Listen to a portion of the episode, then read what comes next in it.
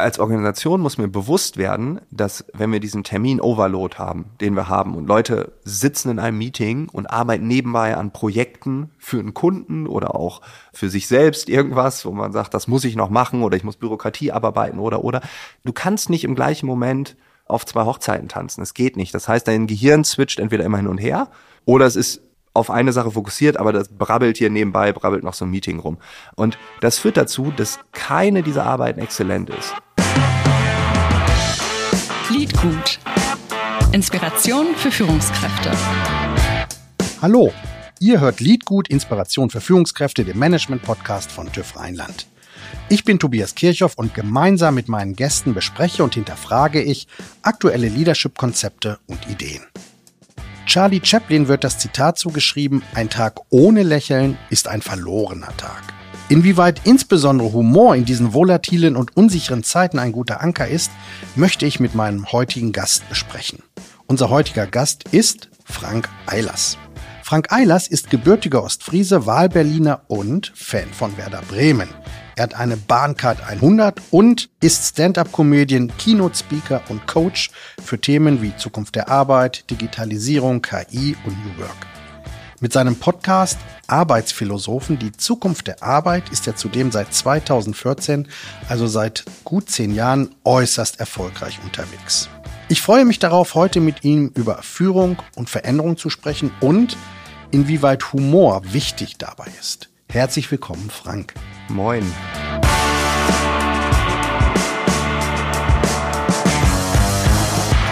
Ganz ostfriesisch.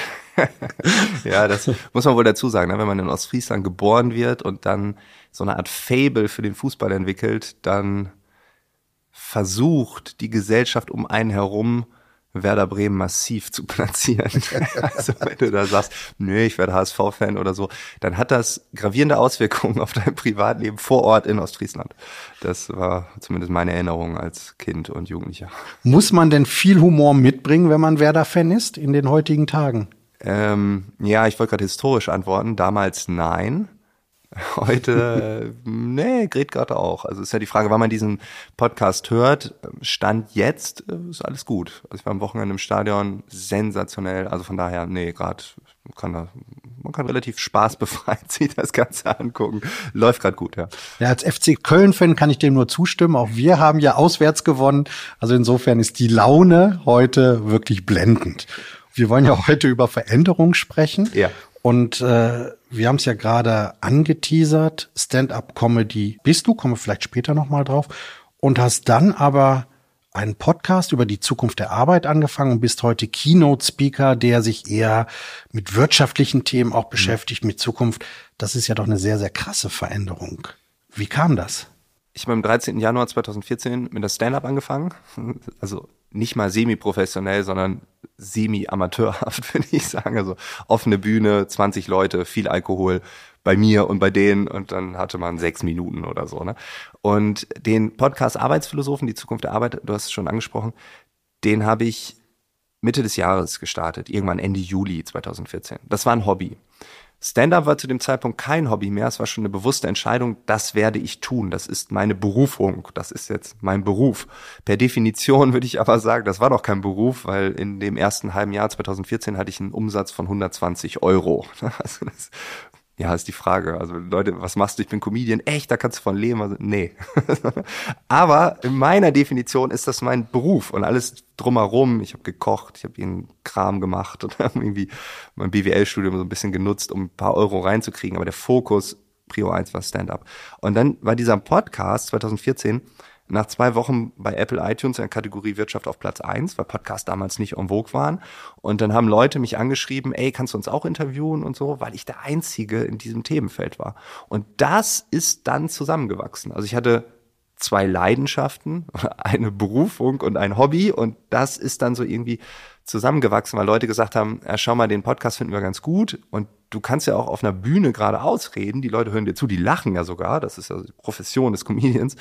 Ich habe übrigens im Nachgang mehr verdient, wenn ich nochmal dazu sage, ich konnte dann irgendwann auch von der Comedy leben. So nach circa einem Jahr ging das dann so halbwegs und das heißt Kühlschrank okay gefüllt. Also. Und naja, und dann irgendwann durfte ich dann darüber reden und durfte die Arbeitsphilosophen-Themen auf Bühnen, als Moderator, als Keynote-Speaker, als Comedy irgendwas verpacken, Business Comedian oder wie man es damals genannt hat. Und dann hat sich das so entwickelt. Und irgendwann waren beide Berufe, beide Ausprägungen gleich. Also ich hab, hätte von beiden leben können. Und da musste ich mich entscheiden, auch vom Kopf her. Das war einfach so krass stressig und das war so straight to Burnout, wenn man so will. Ähm, das hat mich dann hart überfordert, wo ich gesagt habe, okay, ich muss vielleicht mich jetzt mal für einen Weg entscheiden. Dann habe ich eine Zehn-Punkte-Liste aufgelistet und habe bewertet, was ist mir wie wichtig. Und da hat die Keynote Arbeitswelt, Welt äh, 9-1 gewonnen. Mhm. Und dann hast du sie dann weitergeführt. Und das inzwischen seit zehn Jahren. 2014 ne, haben wir ja gehört. Ja, knapp zehn Jahre, ja. Mhm. Kommen wir mal auf die Themen von ja. äh, deinem Podcast. Der heißt ja die Arbeitsphilosophen, Zukunft der Arbeit. Was waren die Themen vor zehn Jahren oder haben sich die Themen geändert? Sind die Themen gleich geblieben? Als du 2014 angefangen hast, worüber hat man damals gesprochen? Was ja. war die Zukunft der Arbeit damals? Ja, das war damals ziemlich New Work-lastig, weil ich das interessant fand. Das gibt's jetzt noch nicht. Und warum reden wir da nicht drüber? Also es war sehr von dieser Friedhof Bergmann-Idee gesteuert. Viele Leute, die echt ein bisschen schräg drauf waren für Normalos. so, was wollen die? Und irgendwie ein Drittel Erwerbstätigkeit, ein, was ich wirklich, wirklich will, was soll denn das und so. Ähm, dann haben wir viel über Kultur geredet, Systemtheorie auch. Und das war sehr nischig damals. Das hat sich im Kern nicht wirklich gewandelt. Ich habe den Podcast auch irgendwann aufgehört, gestoppt, ähm, habe gesagt, alles ist erzählt, alles ist zu Ende erzählt. Dann gab es einen Future-Podcast, den hat Xing dann irgendwann abgekauft, dann haben wir dafür was gemacht. Dann wurde ich aber immer wieder auf Arbeitsphilosophen angesprochen und dann habe ich irgendwie gedacht, naja, irgendwie ist schon alles gesagt, aber es ist halt noch nicht alles angekommen. So, ne?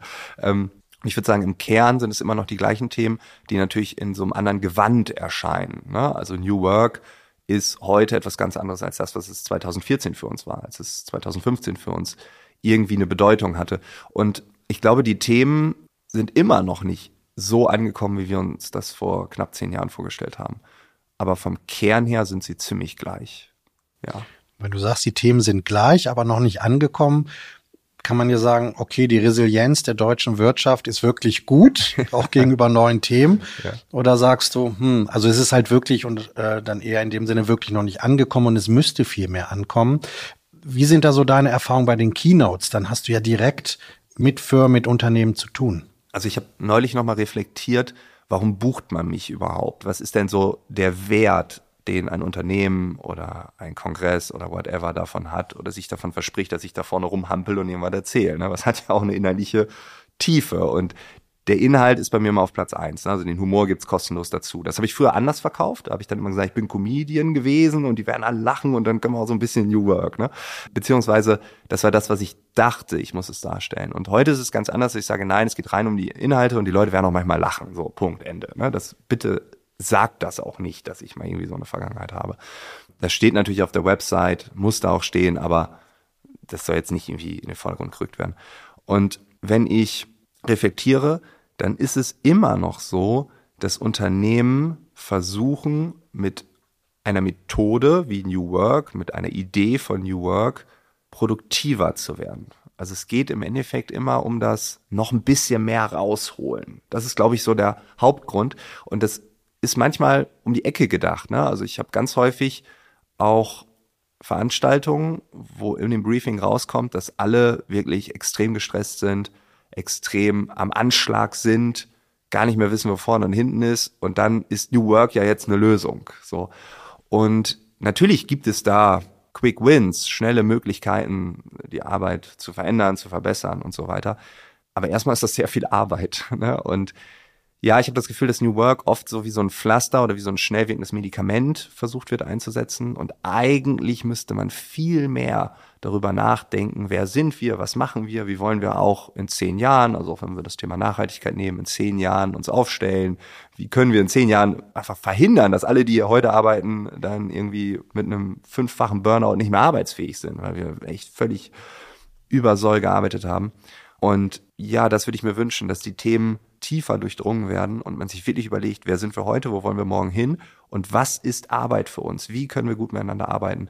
Aber das ist natürlich, die Unternehmen kommen an den Punkt, wo sie merken, oh Gott, so geht's nicht weiter, wir haben keine Kapazitäten mehr. Und dann, wie will man dann die Kapazitäten für diese schweren Fragen, für diese schweren Themen dann noch rauskitzeln? Und ich glaube, das ist so diese Krux, da beißt sich die Katze selbst in den Schwanz.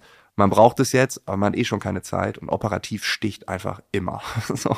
Und äh, wenn der Kunde ruft, wenn die Kundin irgendwas möchte, dann springen wir und äh, ganz viel internes, politisches hat man natürlich auch noch irgendwie an den Hacken kleben. Ja, das ist so das, was mich manchmal so ein bisschen frustriert, aber wo ich dann auch sage, ja, das kann man auch nicht ändern. Ne? Und dann wenigstens ein bisschen Medizin, ein bisschen, und vielleicht kommt man dann irgendwann drauf, das selbst zu verstehen, dass es eigentlich viel tiefere Fragen sind. Ne? Und hast du denn schon mal ein Unternehmen erlebt, äh, wo du sagst, ja, die sind auf einem guten Weg? Ja, also viele. Ja. genau. Aber es ist natürlich, wenn ich es vergleiche, nehmen wir jetzt mal 100 Unternehmen, dann würde ich sagen, man hat vielleicht 10 oder 20, das ist jetzt Bauchgefühl, ne? 10 oder 20, wo man sagt, wow, die sind schon auf einem richtig guten Weg. Dann hat man vielleicht so 50, die okay sind. Und dann gibt's aber auch immer so 20, 30, die ja das halt nehmen, weil alle anderen da auch drüber reden. Und das merkst du. Ne? Also du merkst halt dann, keine Ahnung, du wirst auf irgendeinen Kongress eingeladen von einem Verband beispielsweise und du hast schon im Briefing gemerkt, der Verbandspräsident, whatever, der hat da gar keinen Bock drauf und der moderiert dich an, du fängst an und der geht raus und kommt dann kurz vorher wieder rein. Ne? Und du weißt genau, das ist irgendwie komisch. Und danach kommen alle Mitarbeitenden des Verbandes an und sagen, ey, danke für deine Worte. Ich sehe, ja, der, der war ja nicht da. Ne? Also ist schön, dass ihr das gut findet ihr könnt es ihm ja sagen, ne, stille Post, ähm, der ist leider rausgegangen. Und das ist ganz extrem jetzt, ne, ein ganz extremes Beispiel. Aber da hast du auch ja 20, 30 Unternehmen bestimmt oder Verbände, Organisationen im Allgemeinen. Ähm, da kann man auch nicht sagen, die Branche oder so, sondern es ist querbeet. Ich habe auch Unternehmen erlebt, die sind extrem erfolgreich und die interessiert das gar nicht. Und es gibt Unternehmen, die in der Branche sind, wo man denken würde, ja, die ja nie, ne? Und die gehen auf einmal voran. Und auch hier wieder, ne, Erwartung und Realität gehen dann manchmal sehr weit auseinander. Ja, ist manchmal absurd. Also wirklich. Was machen denn die Unternehmen aus deiner Sicht, die es wirklich angehen? Was machen die denn anders als die, die es vielleicht nur als Feigenblatt oder so nutzen wollen? Also die Frage ich mir auch schon oft gestellt. Ne? Da gibt es, glaube ich, auch keine einfache Antwort. Wenn jemand sagt, ja, das liegt daran und daran, dann mag das sein, dass man in bestimmten Fällen das so herausfinden konnte. Die Wissenschaft hat dann nochmal andere Faktoren, wie man das vielleicht auch messen kann ich glaube, der Kern vom Kern ist, wie gehen wir miteinander um? Und klar gibt's dann so irgendwie die Bibel, Reinventing Organizations von Frederic Laloux. Ne? Und ich glaube, da ist auch schon ganz viel drin. Also meine Beobachtung ist, dass wenn man an der Spitze einer Organisation oder einer Spitze einer Abteilung oder eines Teams jemanden hat, der wirklich sagt, wir müssen auf die Menschen, die hier arbeiten, aufpassen. Wir müssen gut miteinander umgehen. Wir müssen ein gutes Klima haben. Wir müssen aufpassen, dass alle ihre Talente, Fähigkeiten entwickeln können, dass nicht alle krank werden, weil wir viel zu viel arbeiten, weil wir auch richtig viel Mist arbeiten. Ne? Wir reden, wenn wir über Arbeit reden, ja auch über den ganzen Schwachsinn, den wir jeden Tag machen. Die Wissensarbeitswelt ist überfrachtet mit, mit Schwachsinn, mit Bullshit, mit irgendwelchen Dingen, die wir machen müssen, weil sie einfach sind zu machen. Ne? Ich glaube, ganz viel von diesen Dingen haben wir zigfach in unserer Arbeitswelt, wo wir denken, wir müssen das, Konvention, das macht man so. Ähm, oh, ich wurde zu einem Meeting eingeladen, ja, dann muss ich da hin. Und ich habe so oft Meetings, wo so acht Leute drin sitzen und nur einer spricht und, und du weißt genau, die haben ihre Kameras, die machen gerade andere Sachen, aber die machen sie auch nicht gut, sondern nur so halb. Und ja, weiß ich nicht. Also. Ja, was kann man da machen? Als Organisation und dann aber auch als Einzelner ich glaube ja, du kannst dich dem ja wahrscheinlich nicht entziehen. Die machen das ja nicht freiwillig, dass wenn ich in einem Meeting mit acht Leuten sitze, sage, ach ja, ich check jetzt mal die Mails, sondern ich glaube, es wird dann wahrscheinlich eher der Druck sein, das auch noch machen zu müssen und einfach äh, ja multiple Arbeiten gleichzeitig erledigen zu müssen. Was genau. kann ich als Organisation und als Einzelner machen, um das zu überkommen? Als Organisation muss mir bewusst werden, dass wenn wir diesen Termin-Overload haben, den wir haben und Leute sitzen in einem Meeting und arbeiten nebenbei an Projekten für einen Kunden oder auch für sich selbst irgendwas, wo man sagt, das muss ich noch machen oder ich muss Bürokratie abarbeiten oder oder. Du kannst nicht im gleichen Moment auf zwei Hochzeiten tanzen. Es geht nicht. Das heißt, dein Gehirn switcht entweder immer hin und her oder es ist auf eine Sache fokussiert, aber das brabbelt hier nebenbei, brabbelt noch so ein Meeting rum. Und das führt dazu, dass keine dieser Arbeiten exzellent ist. Call Newport, das ist ein Intellektueller aus den USA, der sagt, wir haben so ein hyperaktives Schwarmdenken, so also wir reagieren einfach permanent auf irgendwelche Pings, auf irgendwelche E-Mails, sitzen in irgendwelchen Meetings und kommen gar nicht mehr in diesen tiefen Zustand von Arbeit. Und wenn Organisationen das verstehen, dann erlauben sie oder gehen da ran, dass man sagt, okay, nimmt euch Zeit, Sachen abzuarbeiten. Meetings können dazu führen, dass man kreativ ist, aber in den meisten Meetings sitzt man einfach rum und hört so ein bisschen so und schafft die Arbeit nicht, die man eigentlich machen will. Und mein Tipp an alle ist, blockt euch in diesen ganzen Terminkalendern, wo jeder ja einfach Zugriff drauf hat, einfach jeden Tag zwei, drei Stunden Fokusarbeit, nennt es Termin mit XY, weil Fokusarbeit finden alle anderen blöd, weil die nehmen sich die nicht. Und dann entsteht bei dir selbst auch ein Bewusstsein zu verstehen, ah, guck mal, ich schaffe in zwei Stunden so viel im Vergleich zu, ich mache das nebenbei in irgendwelchen Meetings, wo ich auch noch ab und an irgendwas sagen muss und ja, hier mein Zwischenstand, bla bla bla. Ähm, und das dann mit anderen zu besprechen, so langsam, so erstmal für sich zu sorgen, dann im Team das zu teilen und so weiter. Vielleicht hat man auch Führungskräfte, die das gut nachvollziehen können, die das auch fördern. Aber es gibt äh, in einem Buch von Colin Newport äh, zitiert er einen Startup-Milliardär ähm, aus, aus dem Silicon Valley, der behauptet, die Mondlandung des 21. Jahrhunderts wird die Produktivität der Wissensarbeitsgesellschaft sein. Also wenn wir den ganzen Kladderadatsch, den wir jeden Tag machen, und ich bin mittlerweile ziemlich gut drin, das hat jahrelang gedauert und ich musste erstmal Vater werden, um richtig Druck im Tank zu haben, so, Gott, ich muss meine Arbeit verändern, sonst sehe ich den Kleinen nie. Und wirklich dann zu entscheiden, das macht Sinn, das macht keinen Sinn, nein, das hindert mich daran, gute Arbeit zu bewältigen und immer das Gute, das Wirksame immer wieder rauszukitzeln. Also ist das, was ich hier mache, wertschöpfend oder klaut mir das einfach nur Zeit? Und dann entsteht sowas wie eine bisschen andere Arbeitswelt. Und dann gibt's Raum für hoffentlich für die tiefen Gedanken, die dahinter stecken. Lass mich da direkt auch nochmal nachfragen. Wenn du sagst, Produktivitätsgewinn in der Wissensarbeit-Welt, was ist da der Unterschied zum Effizienzgewinn, den du ja am Anfang des Gesprächs angesprochen hast, dass ich einfach nur effizienter sein muss, das ist ja. dann New Work. Mhm. Wo ist da der Unterschied für dich? Ja, also Effizienz und Effektivität ist was völlig unterschiedliches. Es wird oft, also wenn man auf Veranstaltungen ist, dann wird immer über Effizienz gesprochen. Ne? Also schneller, günstiger, weniger Personal und so weiter. Das kann man messen. Also ich habe immer so dieses Bild von diesen Zahnrädern, die so ineinander greifen. Ne? Das kann man auch ziemlich gut planen. Und Effektivität, zum Beispiel in der Wissensarbeitswelt, könnte Kreativität sein. Also mal einen guten Gedanken oder Innovation, neue Geschäftsmodelle, also all die, dieser ganze Kram. Das ist Effektivität. Und dann gibt's natürlich in der Mitte vielleicht so Überschneidungen, wo man über Effizienz und Effektivität redet. Beispielsweise, ich habe eine gute Idee, und jetzt ist die Frage, bleibt das eine gute Idee oder habe ich Raum, die auch zu testen oder die zu teilen oder die challengen zu lassen und so weiter und so fort. Carsten Schermoli ist ein Professor aus Berlin, hat ein Utopienbuch geschrieben und hat äh, in einem Kapitel über die neue Arbeitswelt utopisch gesprochen, indem er gesagt hat, wir müssten Arbeitszeit folgendermaßen aufteilen, 60 Prozent operativ, also das, was wir jeden Tag machen müssen, Meetings, E-Mails, Bürokratie, whatever, 10 Prozent zur freien Verfügung, so wie Google und so, dass man nachdenken kann, was auch immer, dann äh, 10 Prozent ähm, für Kreativität, also wirklich Raum für Kreativität, dass man auch sagt, hey, wir haben folgende Ideen, lass uns die mal challengen und dann, und das fand ich das wirklich bemerkenswerte, 20 Prozent Implementierung. Das war für mich dieses große Implementierung. Also ich bin kein Mensch, dem es an Ideen mangelt. Mir mangelt es an Implementierung. Und dann habe ich mit vielen Menschen gesprochen, die so, ja, das ist bei uns auch so. Und gerade in der Wissensarbeit, man hat nun mal Ideen. Ne? Viele sind Humbug und Schwachsinn, aber man muss die auch testen, um zu merken, ja, jetzt kann ich die wegwerfen. Oder ich motte die ein und guck mal, ob die in fünf Jahren passt oder so. Ne? Und das geht nicht nur um neue Geschäftsmodelle, sondern auch Ideen, wie wir miteinander arbeiten. Ne? Dass ich dann auch sage, okay, ich habe folgende Idee. Man könnte ja auch das da gelesen oder da gehört oder dann im Kopf weiterentwickelt oder auch nicht weiter, völlig egal. Und dann gucke ich, hilft mir das, in meiner jetzigen Situation meine Arbeit besser machen zu können? Und dann muss ich das ausprobieren. Dann muss ich vielleicht mich mal eine Stunde setzen, wie kann ich das aufbauen, wie kann ich das. Und ey, ich habe schon so viel ausprobiert. Ne? Ähm, ich bin kein Produktivitätsjunkie, aber ich probiere viel aus, um besser, wirksamer arbeiten zu können. Und da ist ganz viel auch Schwachsinn oder das passt für mich nicht oder das passt nicht in dem Gewerke, in dem ich unterwegs bin. Ne? Oder das passt nur für die Podcast-Produktion, aber nicht für Kunden, die mich für eine Veranstaltung buchen, weil das viel komplexer ist, viel mehr Abstimmung etc. pp. Und das herauszufinden, sowohl intern wie auch extern, neue Geschäftsmodelle, das ist für mich Effektivität. Also Implementierung, das fand ich an dem Buch von Carsten Schermoli so, so spannend.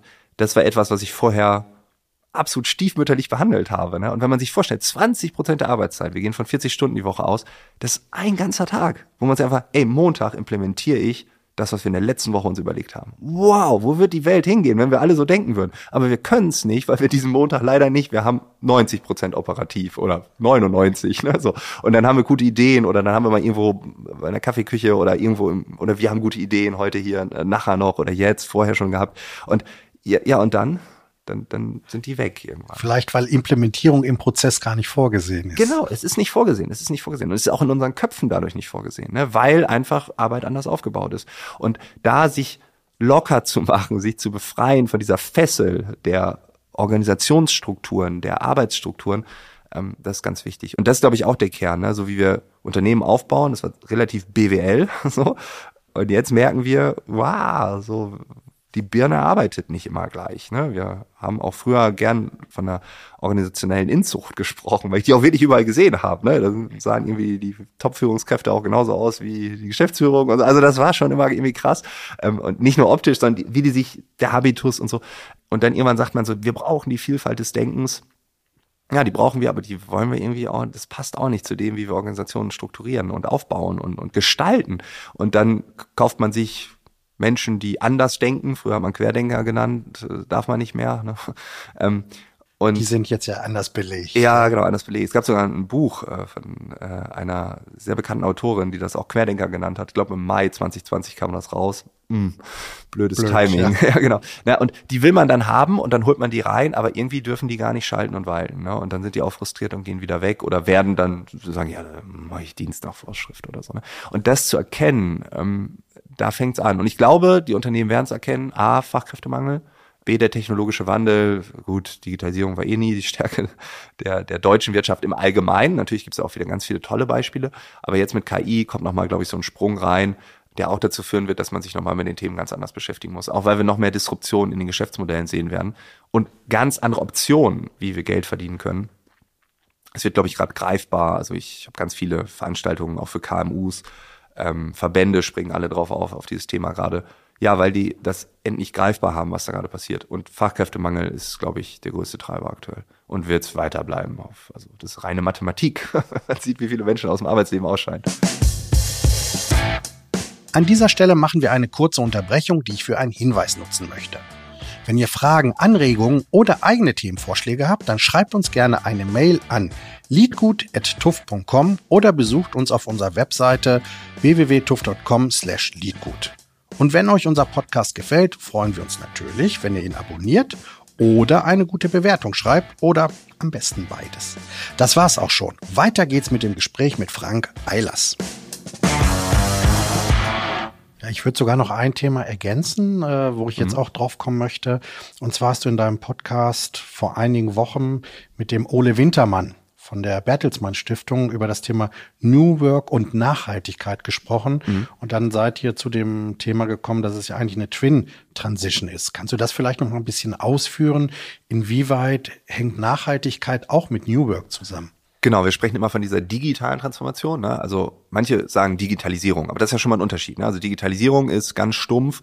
Du hast einen Prozess, so der war immer so, und jetzt machst du ihn halt digital. So, ne? Und Transformation, das steckt im Wort drin. Es verändert sich etwas. Also durch das Digitale gibt es eine Transformation. Und das haben schon viele nicht so ganz verstanden. Ne? Also sehr viele mittlerweile, aber viele auch nicht. So, ne? Und das ist in den letzten Jahren natürlich weniger geworden, die das nicht verstanden haben. Aber Digitalisierung heißt jetzt nicht, das war immer so und jetzt ist es halt online, so, ne? sondern es gab dadurch eine Veränderung, Geschäftsmodelle, man kann die Taxifahrer fragen, die sagen, ja, jetzt haben wir hier ganz viele Ubers und so und die regen sich heute den ganzen Tag drüber auf. Ähm, das ging nur, weil die Digitalisierung möglich gemacht hat, dass das Taxigeschäft transformiert werden konnte.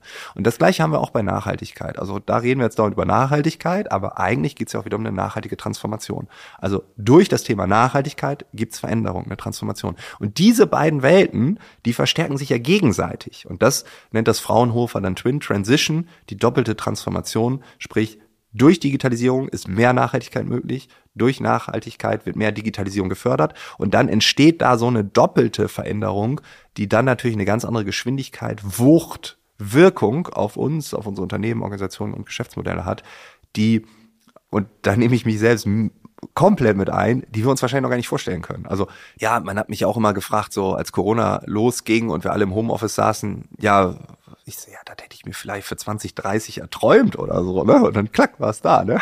Also das haben wir sich ja gar nicht vorstellen können. Also es war unvorstellbar, dass die Wirtschaft so schnell auf diesen Zug aufspringt.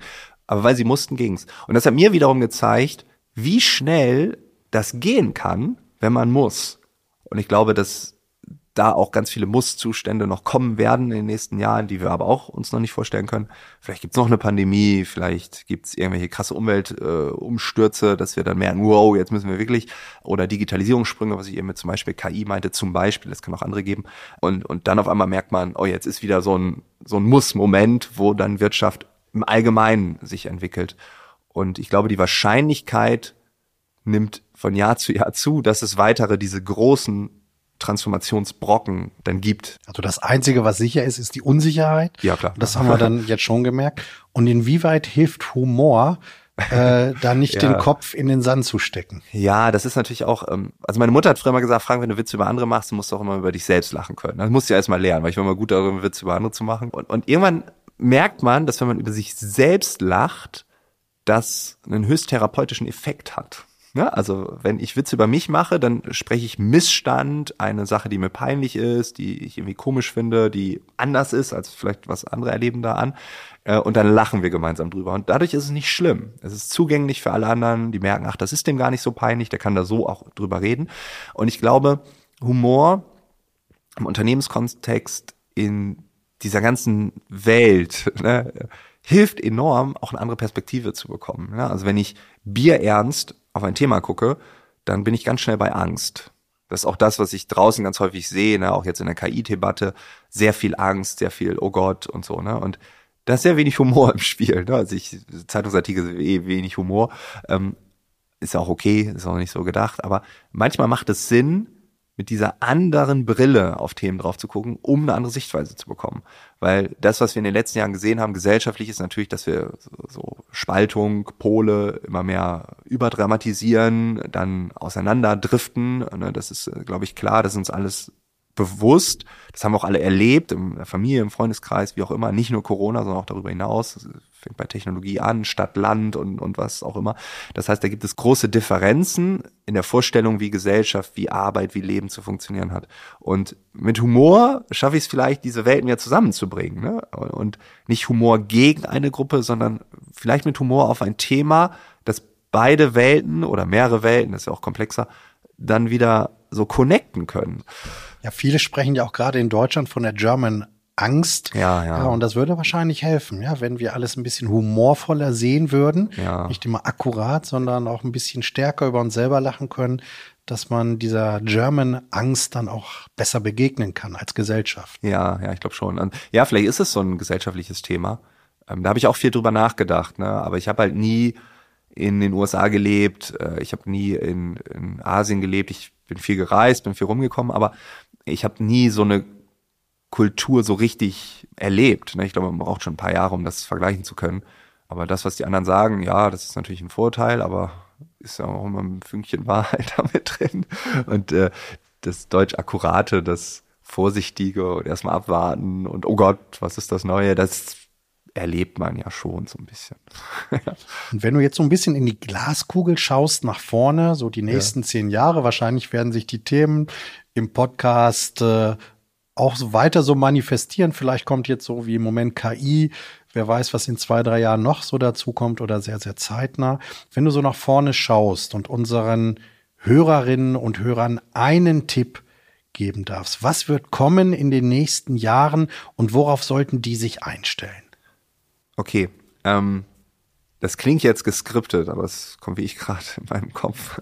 Ähm, John Maynard Keynes ist ein Ökonom gewesen, VWLer, Keynesianismus, ist vielleicht manchen ein Begriff. Der hat im Jahr 1930, 1930 gesagt, dass seine, ich glaube, Urenkel dann in 100 Jahren nur noch 15 Stunden die Woche arbeiten werden. Ich sage jetzt nicht, dass wir alle nur noch 15 Stunden die Woche arbeiten werden. Aber ich glaube, man kann auch die Historie sehen, dass Arbeit, die Arbeitszeit in Deutschland massiv nach unten gegangen ist in den letzten 80 Jahren, whatever. Und meine Argumentation ist, warum soll das denn aufhören? Also warum soll die Arbeitszeit pro Kopf nicht noch geringer werden?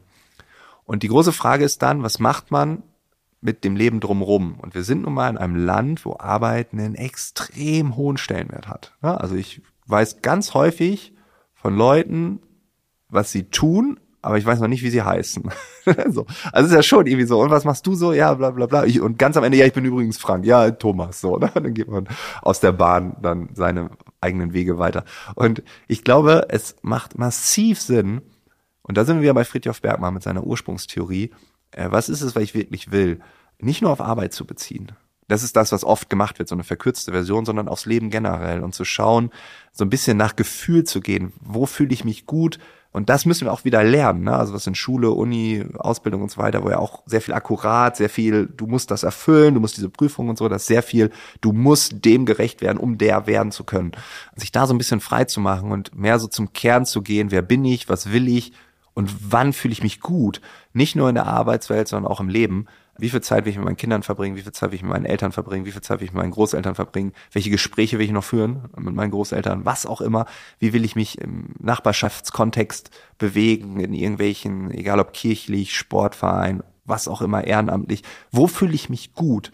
Und ich glaube, dass das immer wichtiger wird, um zufriedenes Leben zu führen, um zu sagen, okay, da fühle ich mich gut. Die Nachhaltigkeitsdebatte wird das, glaube ich, noch mehr anstoßen. Und meine große Hoffnung ist, dass die Arbeitszeit weiter sinkt und damit man nicht total verbittert ist und denkt, oh, Arbeit, immer weniger arbeiten und sich dann ins nächste, ins nächste, ins nächste stürzt und die Gesellschaft vielleicht immer mehr Fokus auf diese anderen Themen hat. Ja, ich glaube, das wäre so mein Tipp. Also für die nächsten Jahre. Meine Hoffnung ist, dass wir dann 2030 dann die 15-Stunden-Woche haben. wird nicht gehen, glaube ich noch nicht, aber sie wird weiter runtergehen. Und da sind wir wieder beim Thema Veränderung. Ne? Alles hatte seine Zeit, alles hatte seine Berechtigung, aber wenn es jetzt einen anderen Weg gibt, dann geh den anderen Weg. Ne? Und dann, ja, das wäre, glaube ich, mein Tipp. Wenig Arbeitsfokus jetzt, aber ja. Das muss ja nicht sein. Vielen Dank, lieber Frank. Ich nehme mit, ja, einfach ein bisschen gelassener mit dem Ganzen umzugehen, alles mit Humor zu nehmen, offen zu sein, ja, für die Welt, die da kommt und letztlich raus aus der Arbeitsgesellschaft, vielleicht rein in eine eher Wissensgesellschaft.